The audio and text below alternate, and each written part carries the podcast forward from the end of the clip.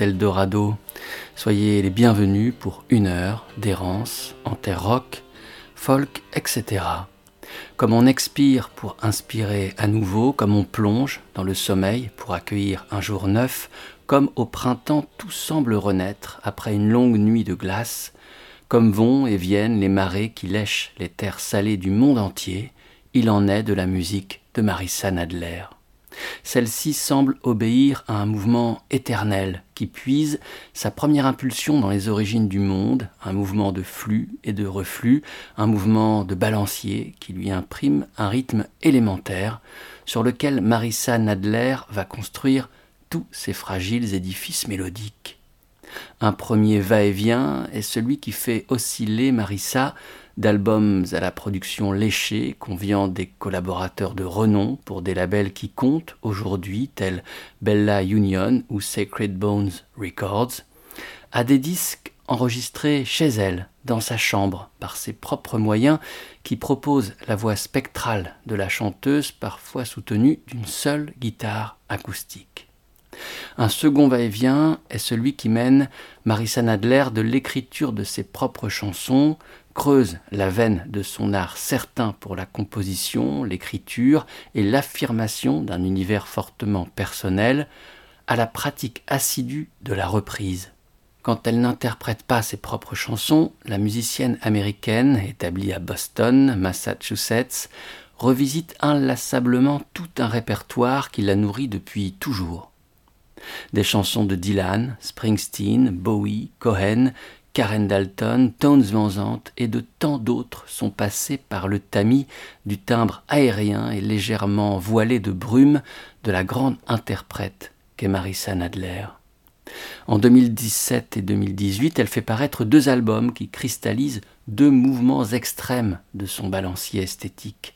Covers et Covers 2 sont uniquement constitués de reprises et enregistrés par Marissa Nadler seule les inclinaisons de sa voix épousant et se dissolvant dans les volutes de guitare tantôt acoustiques, tantôt électriques, comme c'est le cas ici.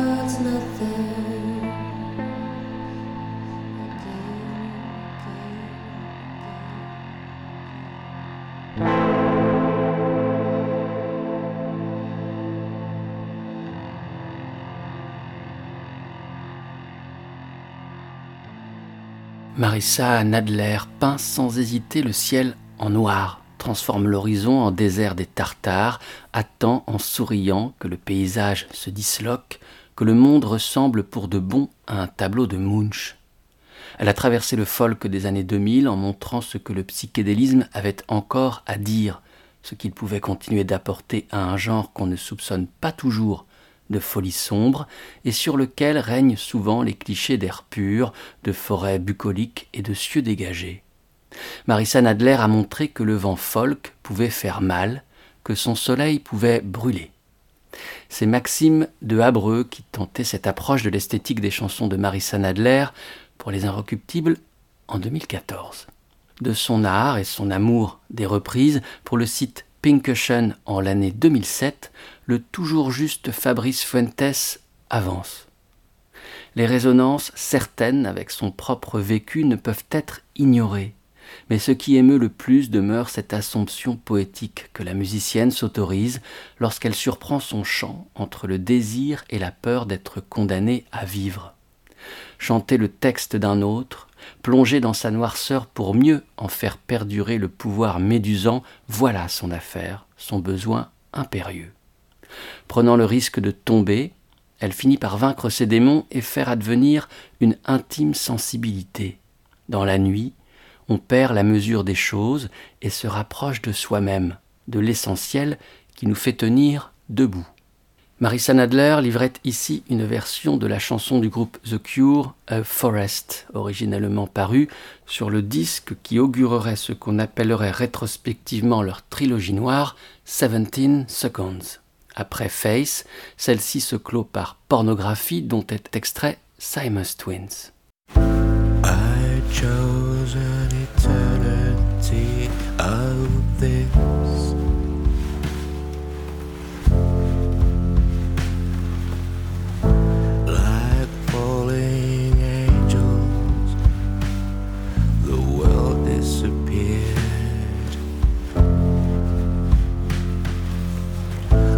Laughing into the fire. Is it always like this? Flesh and blood and the first kiss. The first colors, the first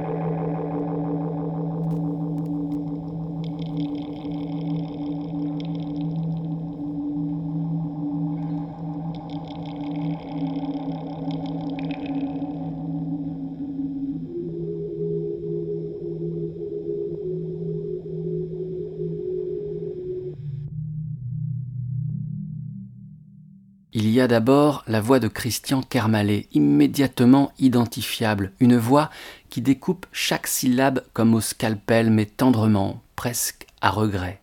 C'est ainsi que l'on reconnaît d'abord le groupe The Married Monk. Et dix ans d'absence entre Elephant People, album paru en 2008, et Edgin Alien Poo, qui voit le jour en 2018, n'auront pas suffi à nous faire oublier cette voix-là. Sixième album du groupe français, Edgir Alien Poo poursuit l'esthétique cultivée lors des précédents opus, une grande attention portée aux arrangements, denses, déroutants, l'évidence et la fluidité des mélodies et la grande variété des registres explorés. Oui, c'est à nouveau dans une multitude de rythmes, d'ambiances et d'instrumentation que The Marine Monk a su puiser la clé d'un nouvel album magnifique de cohérence et d'esprit d'ouverture. Sur cette grande reprise de The Cure, Christian Kermalé, pour cette émission d'Eldorado, se livre ainsi. Simus Twins est une de mes chansons préférées de The Cure. Cela faisait plus de vingt ans que je rêvais de la reprendre. Mais comment? Comment se réapproprier un tel monument de la musique britannique des années 80 sans le massacrer, sans passer à côté ou sans se perdre? Le défi était de taille, défi que je comparais à une tentative d'ascension de l'Everest en tongue. Bon, cela devait être le troisième jour de studio, nous avons déchiffré la grille du morceau, l'avons transposé dans une tonalité différente et nous y sommes collés. Une prise live, batterie, basse, piano, tous dans la même pièce, en nous regardant parfois pour les changements d'accords. Puis une prise de voix et les chœurs. Le plus gros était fait. Le résultat est très fragile sur le fil, mais nous n'en sommes pas mécontents. À vrai dire, nous n'avons pas encore assez de recul, dans quelques années peut-être. Pour remettre en route la chère et vieille machine The Marine Monk, Christian Kermalé a retrouvé un des membres historiques du groupe, le batteur Jean-Michel Pires. Ce nom-là, si l'on prend la peine de se pencher sur ce qui se fait dans l'Hexagone de plus passionnant et inclassable en matière de musique rock saute au visage. Oui, on a forcément entendu Jean-Michel Pires si l'on pratique l'écoute aventureuse. Le batteur a officié, outre Married Monk, dans les groupes de Pascal Boisise, Mendelssohn et Bruit au sein de Oiseau Tempête, avec Chapelier Fou ou aux côtés de Benoît Burello quand celui-ci fait paraître des disques sous l'intitulé de Bed. Thank you.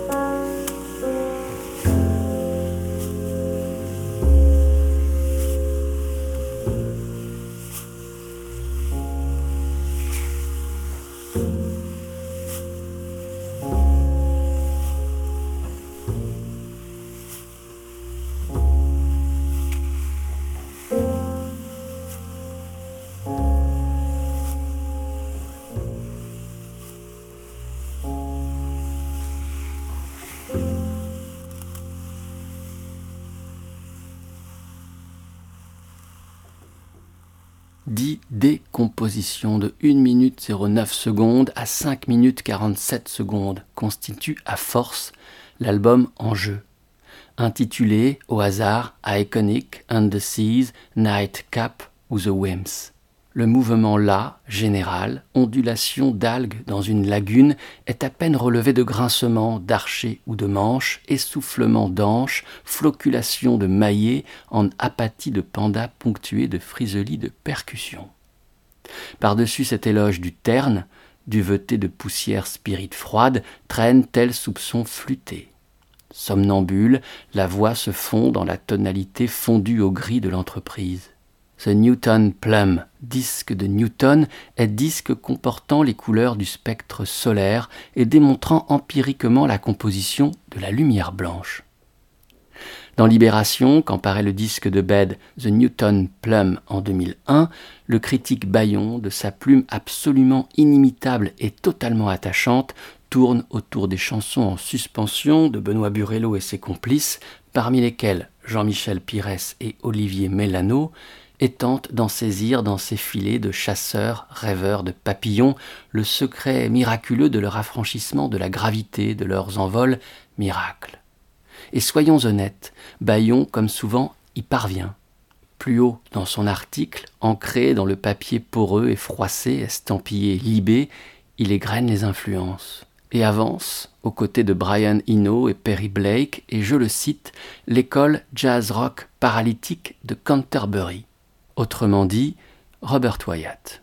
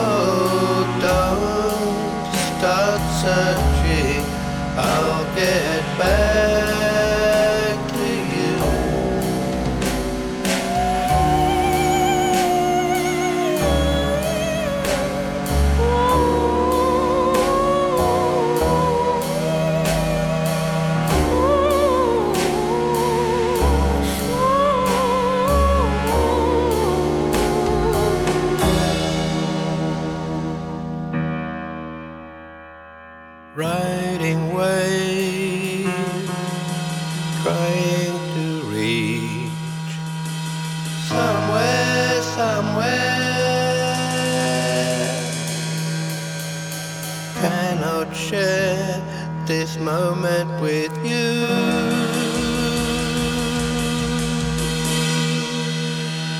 I'm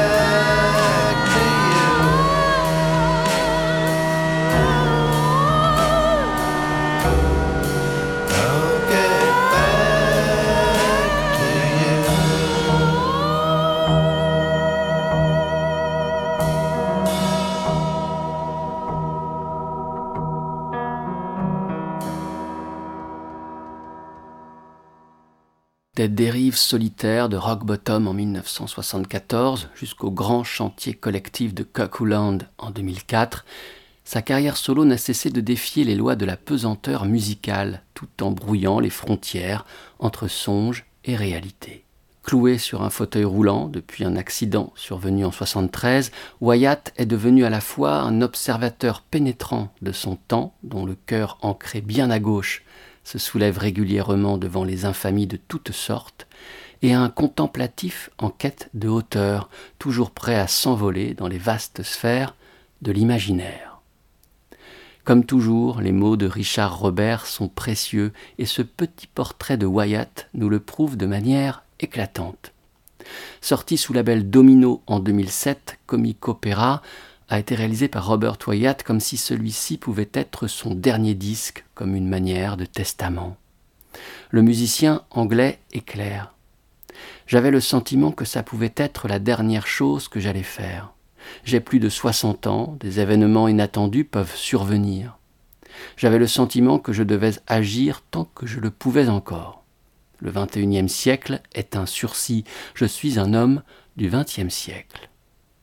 Quand l'album paraît, il est acclamé par la critique et passe pour l'une des œuvres les plus abouties de Robert Wyatt. Dans l'Observer, Sean Wagan écrit alors avec humour ce n'est pas souvent qu'on a l'opportunité de recommander un album concept réalisé par un compositeur marxiste et barbu, âgé de 62 ans et en fauteuil roulant, mais vous devriez vraiment mendier, voler, emprunter ou télécharger illégalement un exemplaire du nouveau CD de Robert Wyatt, Comic Opera, dès que vous le pourrez. Du disque était proposée ici la première piste, l'interprétation que Wyatt propose d'une chanson composée par Anya Garbarek, Stay Tuned, qui figure à l'origine sur son disque Smiling and Waving. Sur ce disque, Anya avait invité Robert à chanter sur une chanson The Diver. Dans ce disque, paru en 2001, il y a la chanson Her Room. La voici.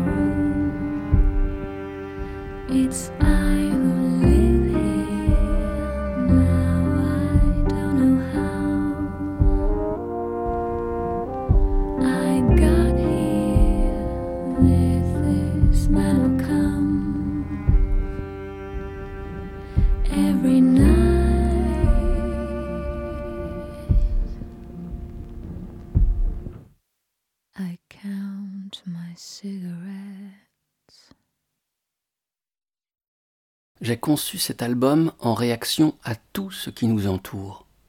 On ne peut plus faire un pas sans être bombardé de sons et d'images. Alors que le monde hurle, j'ai voulu le calme et la douceur. Anya Garbarek, au journal Libération, se confie ainsi au sujet de son disque qui paraît alors en 2001. Terre de rencontre entre acoustique électronique, sons organiques et bruissements de machines, le disque incarne dans sa facture ce combat tout en douceur qui se trame entre les rêves d'Anya et le fracas du monde. Pour l'accompagner dans la réalisation de ce disque, Anya Garbarek s'offre le concours d'un homme rare, Mark Hollis, ex-leader de Talk Talk. Alexis Bernier, dans ce même article de Libération, s'attarde sur les termes de cette rencontre. Anya découvre par hasard l'album solo somptueusement diaphane de Mark Hollis, alors qu'elle travaille sur les maquettes de Smiling and Waving. Ces chansons ressemblaient tellement à ce que j'avais en tête qu'il fallait que je travaille avec lui. La rencontre ne va pas de soi. Je suis plutôt surexcité alors qu'il est si calme. Il lui a fallu du temps pour s'habituer à moi. Le janséniste se laisse amadouer. Il produit deux morceaux et en arrange quelques autres, même si l'on croit discerner son empreinte tout au long de l'album. Sans doute à cause de l'importance des silences, des murmures et cette prise de son quasi religieuse qui s'attarde sur chaque résonance. En studio, il travaille toujours avec son propre ingénieur du son. Ils mettent des micros jusque dans les toilettes pour déterminer celui qui a le meilleur son, raconte Anya.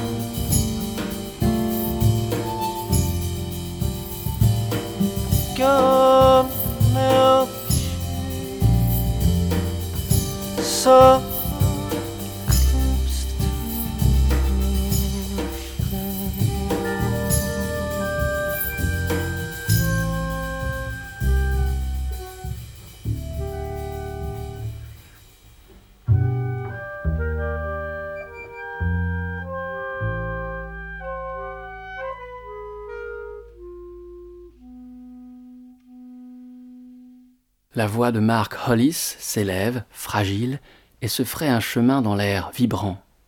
La multitude de micros placés avec science dans la pièce s'attelle à en saisir chaque inclinaison, chaque souffle, chaque hésitation, chaque sursaut. La voix de Hollis n'est pas seule, et dans l'atmosphère cotonneuse de la pièce, elle croise en un ballet feutré, presque irréel, en autant de rencontres fortuites, d'infimes accidents, de coïncidences, un basson, une contrebasse, une trompette, une clarinette, un corps anglais, des percussions, une flûte, une guitare, un piano, un harmonium, un harmonica. Ce dernier est joué par le musicien Mark Felsman. Remontons le temps de dix années. Mark Felsman et son harmonica sont dans un autre studio, cette fois-ci aux côtés d'un autre démiurge anglais et solitaire, Matt Johnson. Celui-ci travaille à l'enregistrement du prochain disque de The The, son groupe à géométrie variable, dont il est le seul membre permanent. De ce disque en chantier, qui paraîtra sous le nom de Mind Bomb, Johnson s'apprête à interpréter le titre le plus enlevé, le plus pop. À ses côtés, donc, il y a Mark Felsman, concentré, qui s'apprête à livrer un solo véritable morceau de bravoure à l'harmonica. Non loin,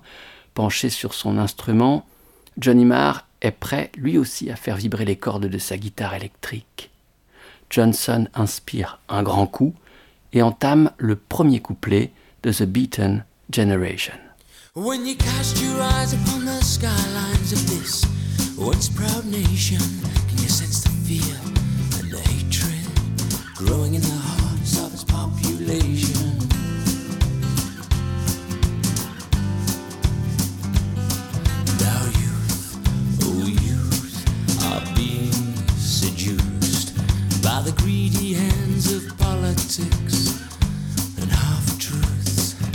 The beaten generation, the beaten generation, reared on a diet of prejudice and misinformation. The beaten generation, the beaten generation, open your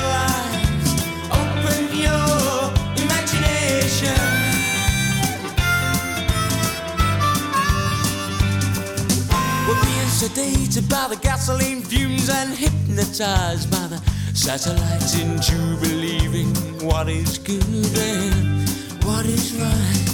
You may be worshipping the temples of mammon or lost in the prisons of religion. But can you still walk back to happiness when you've nowhere left to run? The beaten generation, the beaten generation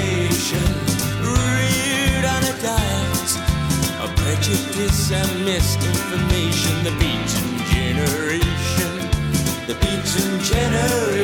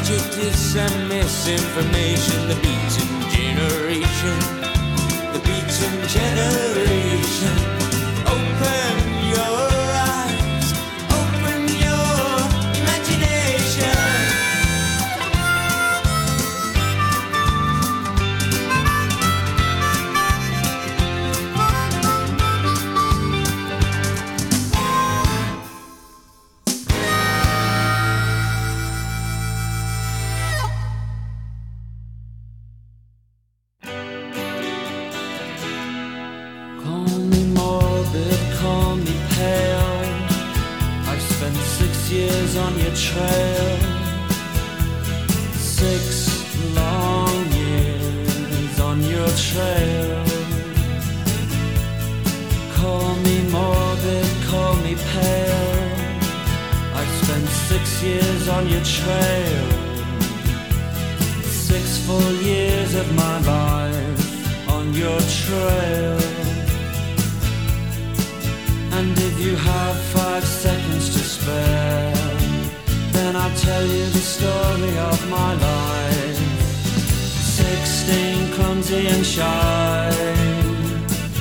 I went to London and died. I booked myself in at the Y.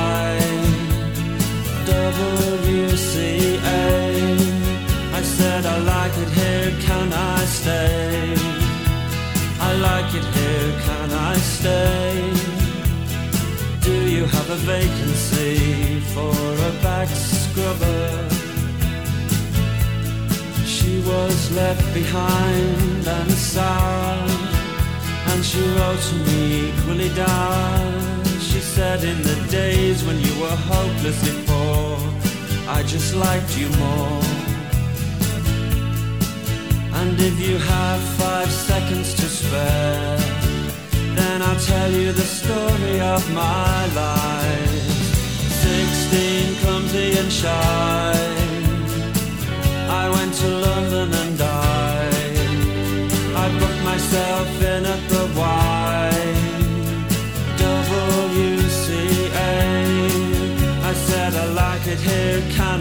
stay? I like it here, can I stay? And do you have a vacancy for a back scrubber? Call me morbid, call me pale. I've spent too long on your trail, far too long, chasing your tail. If you have five seconds to spare, then I'll tell you the story of my life. Sixteen, clumsy and shy. That's the story of my life. Sixteen, clumsy and shy.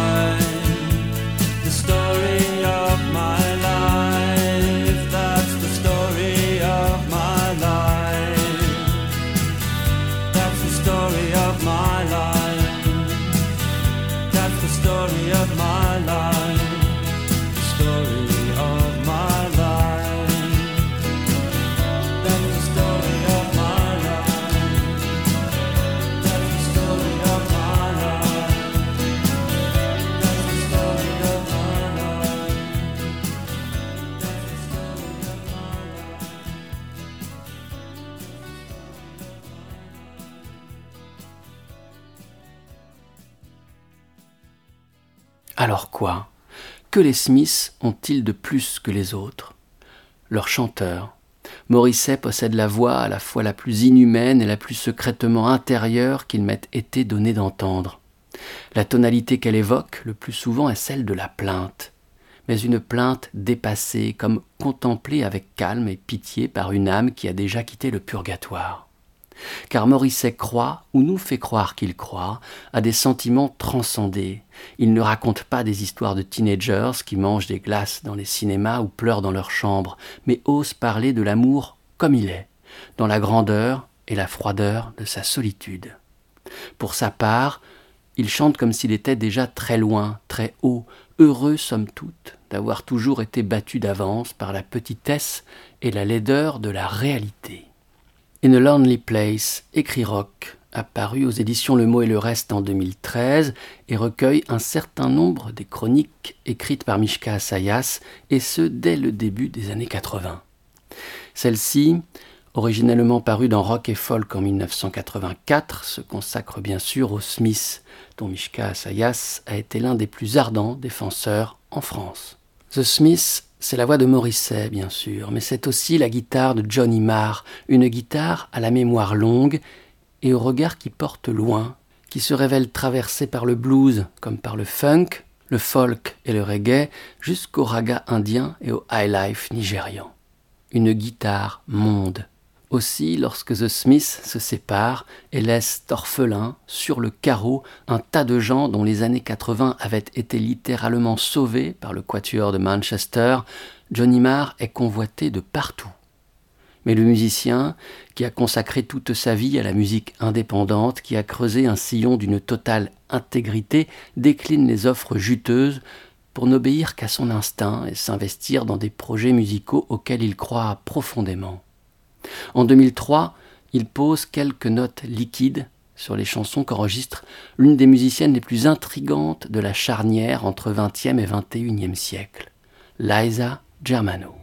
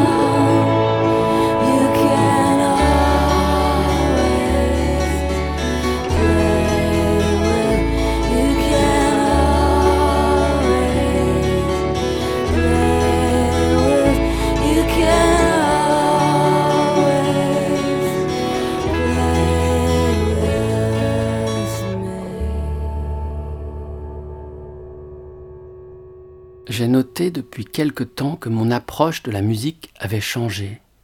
La façon dont j'écris, ce que je veux donner au monde et même les raisons qui me poussent à le faire. Je me sens plus en relation avec la terre, les animaux, les êtres humains. Je n'exprime plus seulement ma colère comme dans mes premières chansons. J'ai besoin de me connecter au monde de manière positive. Cela n'exclut pas la tristesse, mais c'est opter pour le chemin opposé. Et quand je me sens lasse, je baisse les bras, mon ami Sébastien me dit que le monde a besoin de ma musique. Alors, je joue. Ces propos de Liza Germano, je les ai puisés dans un livre remarquable, It's Not Only Rock and Roll, orchestré par Catherine Vial et Mathias Moreau, est paru aux éditions Intervalle et qui se fixe comme objectif d'emmener toute une galerie de musiciens et musiciennes sur le terrain de la philosophie ou, du moins, des questions universelles. Et c'est passionnant. Ne quittons pas Liza Germano. À présent qu'elle s'est confiée à nous, demeurons auprès d'elle, laissons sa voix nous bercer un peu plus, jusqu'à la fin. Car elle approche, s'en est bientôt terminée, de cette errance en terre rock, folk, etc. Cet épisode d'Eldorado approche de son dénouement. Liza Germano, donc.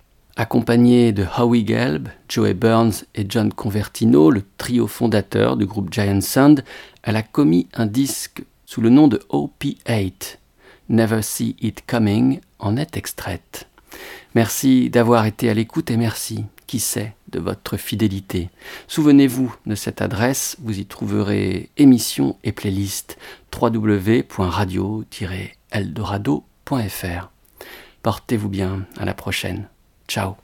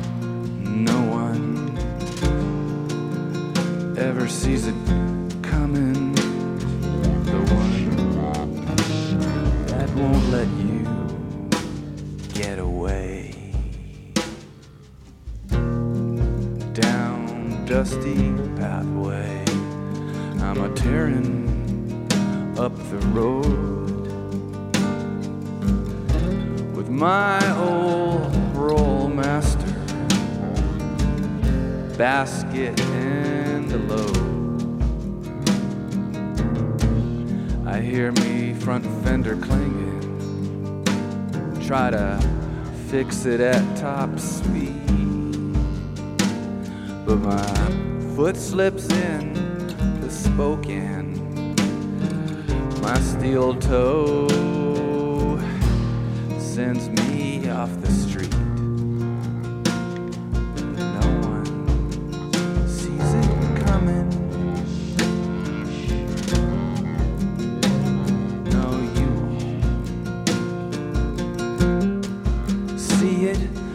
coming. The one that won't let you walk away from this one. The final explode.